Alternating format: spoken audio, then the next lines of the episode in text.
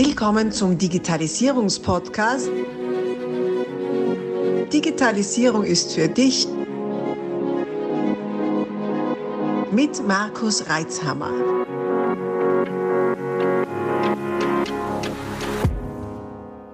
Herzlich willkommen zu einer neuen Interviewfolge meines Podcasts Digitalisierung ist für dich.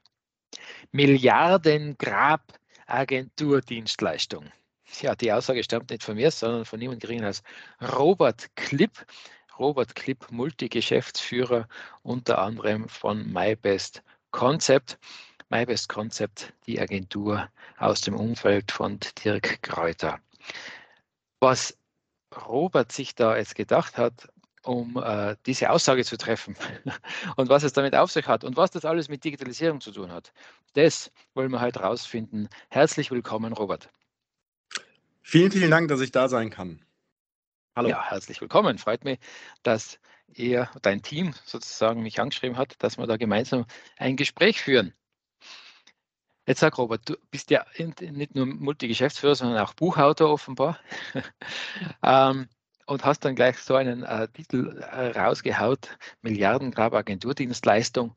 Hm, was steht denn da dahinter oder wie kommst du denn drauf? Und wie gesagt, was ist denn die Digitalisierung für dich? Was hat denn das alles damit zu tun?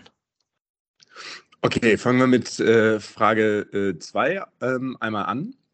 Was bedeutet Digitalisierung für mich? Ähm, das ist eine gute Frage. Digitalisierung ist aus meiner Sicht etablierte Offline-Prozesse, die viel Zeit ähm, und auch viel Investitionen erfordern, dass man diese Offline-Prozesse digital darstellt und dadurch Zeit, Kosten, Personal auch zum Teil einsparen kann.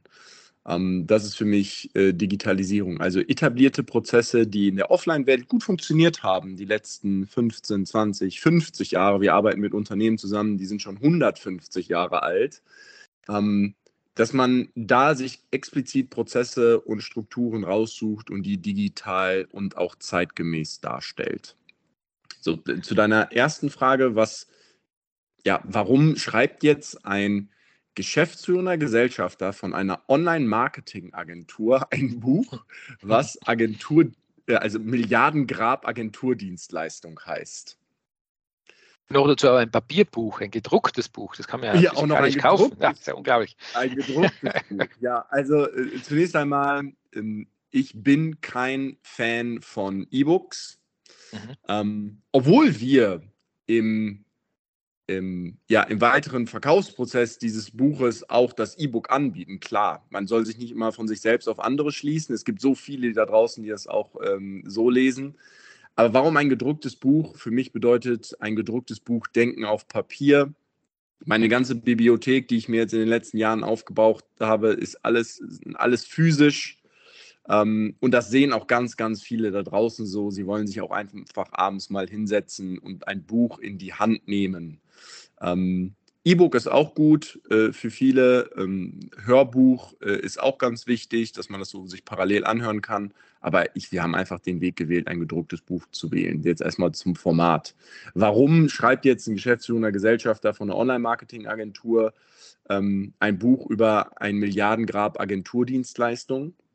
Aus meiner Sicht, wir haben in den letzten ja, fünfeinhalb Jahren auf den Veranstaltungen, die wir selber ausführen und auch in unserem eigenen Kundenkreis ähm, wahrscheinlich über 5.000, 6.000 Gespräche mit Unternehmern geführt.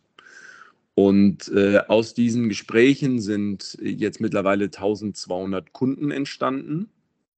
Und ja, wir konzeptionieren ja Online-Marketing-Strategie im Schwerpunkt und haben ganz wenige Projekte, die wir auch operativ umsetzen und arbeiten da viel mit Partneragenturen zusammen. Und dementsprechend kenne ich den Markt. Also ich kenne den Markt der Agenturlandschaft da draußen. Und durch die Gespräche mit all diesen Unternehmern kam halt heraus, dass viele in der Vergangenheit den Schritt gewagt haben, die Digitalisierung anzugehen, und zu sagen, ja, wir machen das, gerade auch in den letzten zwei Jahren. Sie haben also investiert.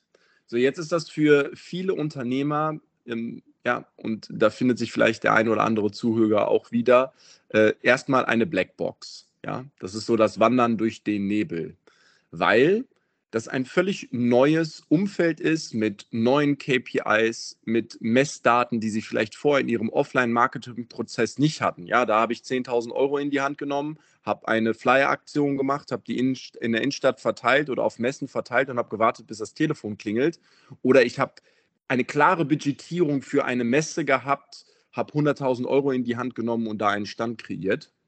Das war damals die ja, Marketing-Ausgabe so, heute ist es so, ja, der Lead oder ja, der, der auf gut Deutsch, der, der Kundenkontakt, der generiert wird, hat einen bestimmten Wert und man kann alles messen. Man kann alles messen. Das ist aber für viele Unternehmer völlig neu, völlig fremd und das ist auch okay so, weil es ist ein neuer Markt.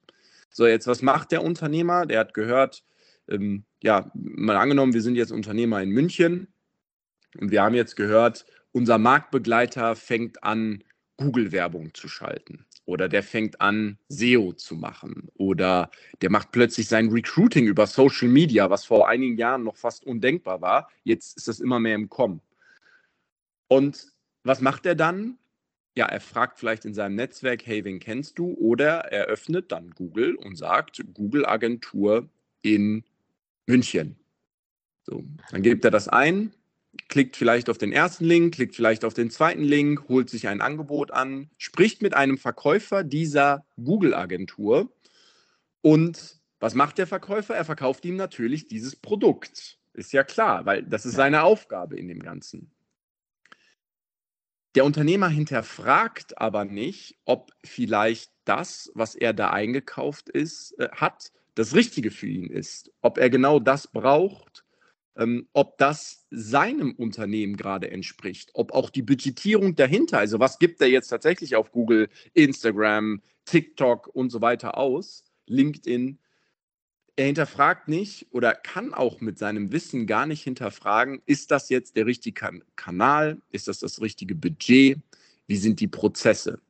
Und dann trifft also ein traditionelles Unternehmen mit einer langen Geschichte im Offline-Business auf ein meistens äh, junges, dynamisches Online-Marketing-Team, was seit zwei Jahren besteht.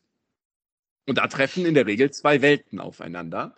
Und das führt häufig zu massiven Diskrepanzen. Es gibt Studien, die sagen, dass 70 Prozent aller IT-Projekte im ersten Schritt scheitern. So, warum scheitern die? Und das liegt an der Zusammenarbeit zwischen ja, Unternehmen und Agentur und andersherum. Viele Unternehmer sind sich ihrer Aufgaben gar nicht klar. Sie wissen gar nicht, okay, was ist meine Aufgabe innerhalb dieses Projektes? Was muss das Unternehmen liefern? Viele Agenturen sind sich aber auch nicht ihrer Aufgaben klar, so traurig das klingt. Aber mhm. viele Agenturen wissen nicht, dass der Unternehmer es in Deutschland sich wünscht, dass eine Agentur mal proaktiv mit einer Entscheidungs- Vorlage auf das Unternehmen kommt. Viele Unternehmer sagen mir, hey, ich, ich, muss immer wieder Ideen bringen. Die Kommunikationswege sind schlecht. Ich weiß nicht, in welche Richtung es geht und so weiter. Und das hat mir den Anlass dazu gegeben, dieses Buch zu schreiben, damit der Unternehmer eben nicht im Milliardengrab Agenturdienstleistung landet, sondern von Anfang an und auch im eigenen Prozess, also im eigenen Unternehmen, die richtigen Entscheidungen trifft, mit seinen Inhouse-Teams, mit Agenturen, mit Freelancern. Und das war ja der Grund dafür, warum dieses Buch entschieden ist. Wahnsinn, du hast jetzt ganz viel angesprochen, was in mir sehr viele Regungen erzeugt hat. ähm, also ich habe ja auch vieles schon in einen Grab äh, mit Agenturen geschüttet. Milliarde ist knapp nicht, allerdings äh, auch sehr viel. Und als jemand, der ja selber in der Digitalisierung ist, nämlich als Systemhaus und das schon seit äh, jetzt bald 25 Jahren macht, ist es immer wieder erstaunlich, wie du sagtest, welche Welten da aufeinandertreffen, wenn auch ich jetzt als Unternehmer mit meiner Firma auf solche Agenturen treffe. Wie du schon mhm. sagtest, nicht? wir sind jetzt, wir sind jetzt da ein junges Team, gell? Äh, äh nichtsdestotrotz, uns gibt es halt schon ein paar Jahre und dann hast du so oft einmal Jungspunde und dann wollen, wollen sie da Sachen erzählen, und du denkst, äh, das irgendwie, irgendwie passt das nicht in mein Weltbild rein. ja, das, also so ist es. So ist es. Oder in meiner Erfahrungswelt nicht. Ne? Ja, ja, und das, genau. das behaupte ich mal, dass ich der, der Szene nicht abgeneigt bin. Also wir haben uns ja schon ein paar Mal, sind uns auch schon einige Male begegnet, seit vielen Jahren. Äh, äh, bin in dem Umfeld unterwegs und immer wieder eben kommen Agenturen auf mich zu und denke mir, irgendwie, das kommt mir jetzt nicht ganz äh, stimmig vor, da stimmt was nicht. Und ehrlich gesagt, häufig ist das so, dass wirklich nicht stimmt, dass einfach was nicht passt. Weil, mhm. und was du schon angesprochen hast, diese Kommunikation, da habe ich mich auch schon öfter erlebt, dass, ja, das ist jetzt alles ganz schnell und ganz einfach und ist immer die Frage der Definition, was ist schnell ne? und die Definition, mhm. was ist einfach und wir machen alles und äh, das ist so ähnlich wie das, was ich immer sage, die 100%-Lüge. Es gibt keine hundertprozentige Sicherheit. Gibt es auch nicht 100%, wir machen alles. Es muss ja immer auch das Unternehmen doch nicht allzu wenig Energie ein, reinstecken, um, um Material bereitzustellen und, und, und Know-how und, und vor allem Zeit. Das wird zu häufig und, äh, verschwiegen.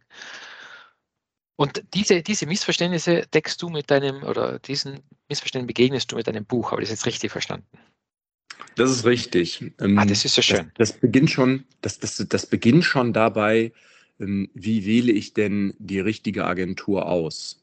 Ähm, mhm. Und wir können da ganz objektiv dran gehen, ähm, weil wir ja einen, einen sogenannten Umlegeschlüssel haben, dass jemand, der bei uns im Team arbeitet, maximal 1,2 Projekte betreut.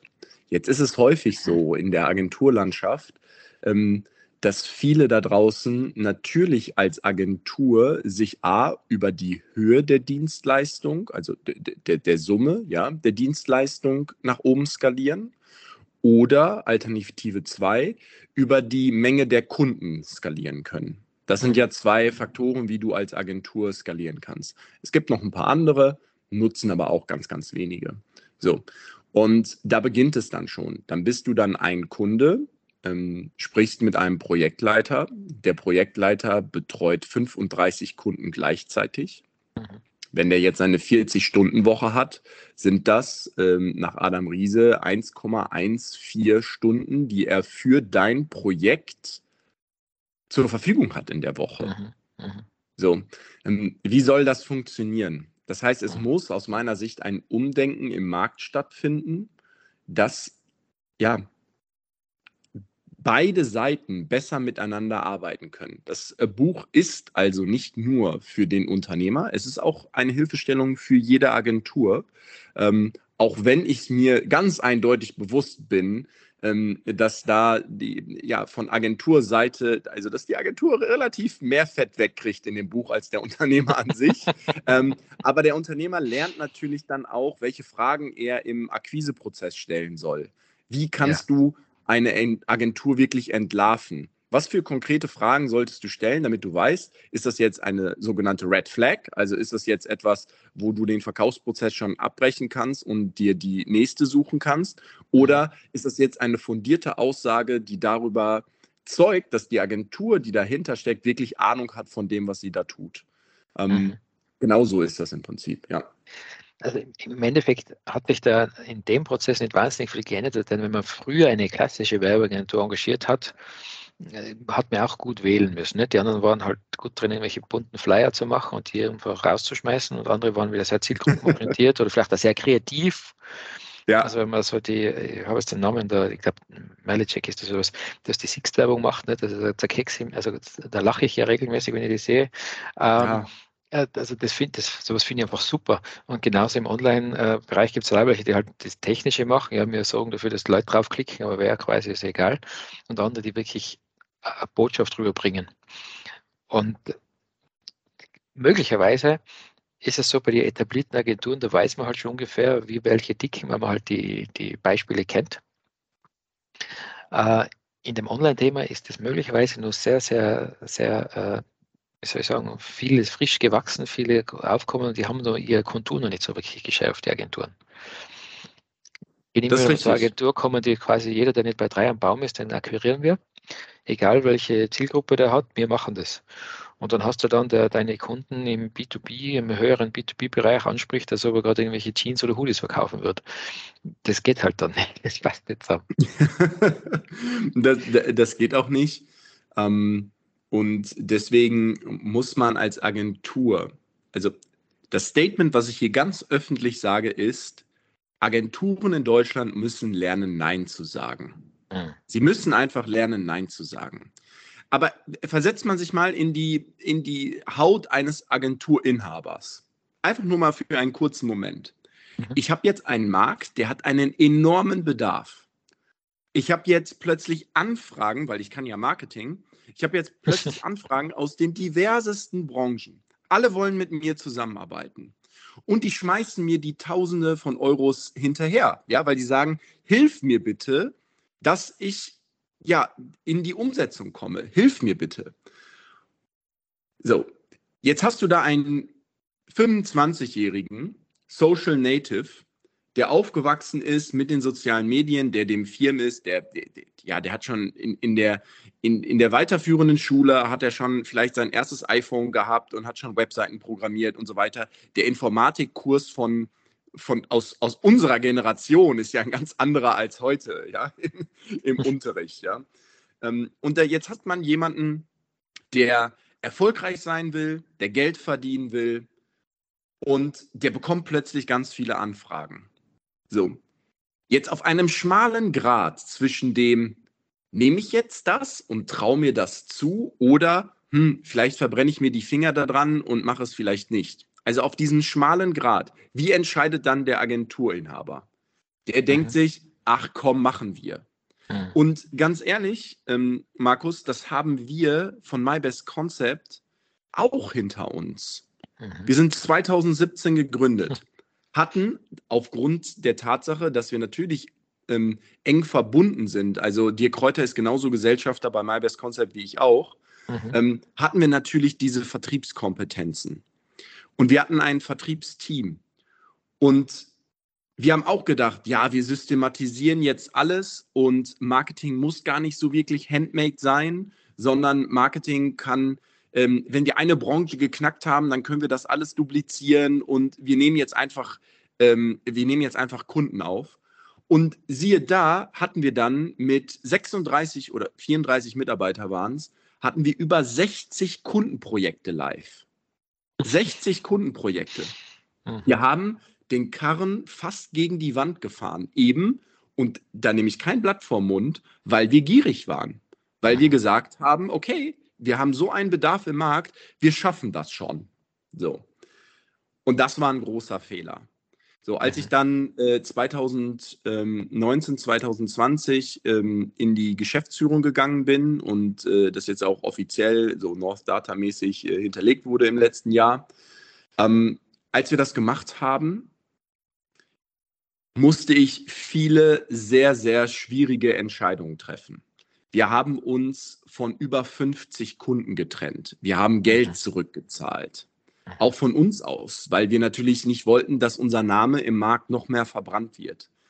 Ich habe mich von 24 der 34 Mitarbeiter getrennt. Ich habe meine mhm. ersten Kündigungsgespräche. Also mittlerweile ähm, kann ich sagen, habe ich da viel Erfahrung sammeln dürfen, slash müssen, ja. Mhm. Mhm. Aber diese Erfahrung hat dazu gesorgt, äh, hat dafür gesorgt, dass wir gesagt haben, okay, jetzt machen wir es noch einmal und wir machen es richtig.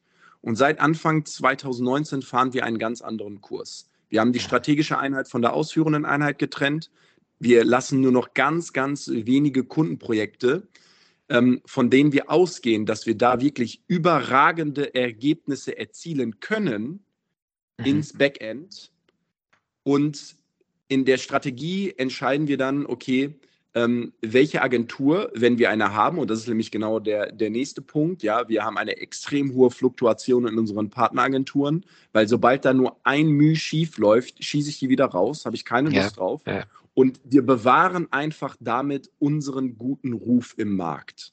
Mhm. Und darauf sollten Agenturen in Deutschland achten. Sie sollten darauf achten, lieber mal auf 20, 30, 50.000 Euro Umsatz zu verzichten und stattdessen ihren Ruf im Markt aufzubauen und nur mhm. die Projekte wirklich anzunehmen, von denen sie wirklich überzeugt sind, dass sie da geile Ergebnisse liefern können.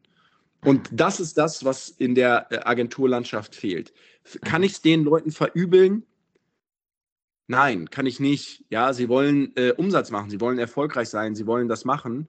Möchte ich sie zu einem Umdenken bewegen? Ja. Ich möchte nicht, dass die die gleichen Fehler machen, wie wir es gemacht haben, sondern ich möchte, dass sie von Anfang an auch in der Zusammenarbeit mit dem Unternehmer ähm, sensibel, a, mit den Daten, da, da, da, können wir gleich drüber sprechen. Daten ist ein ganz großes mhm. Thema, da läuft unglaublich viel falsch. Das ist der größte Kostenblock. Mhm. Sensibel mit den Daten und auch sensibel mit der Zielgruppe umgehen, weil ein konservatives Unternehmen da draußen, was vielleicht im Sondermaschinenbau ist, und ich komme selber aus dem äh, Maschinenbau, ja, ich habe Maschinenbau studiert. Wenn ja. wir aus dem Sondermaschinenbau sprechen, ja, dann ist das eine andere Herangehensweise, als wenn ich jetzt Laptop Lifestyle auf Bali in der Hängematte betreibe und für irgendeinen fancy E-Commerce da draußen äh, auf TikTok Hosen verkaufe. Ja, also es ist ein großer Unterschied. Die Nähe Absolut. zur Zielgruppe, es ist so ein großer Unterschied. Ja. Absolut, ja. ja. So viele Inhalte. Wir stoppen hier kurz und teilen dieses Interview auf mehrere Teile auf. Folge unserem Kanal, abonniere ihn um auch den nächsten Teil nicht zu verpassen. Abonnier doch gleich unseren Podcast und vergiss nicht, eine 5-Sterne-Bewertung zu hinterlassen. Bis dann, wenn es wieder heißt, Digitalisierung ist für dich mit Markus Reitzhammer.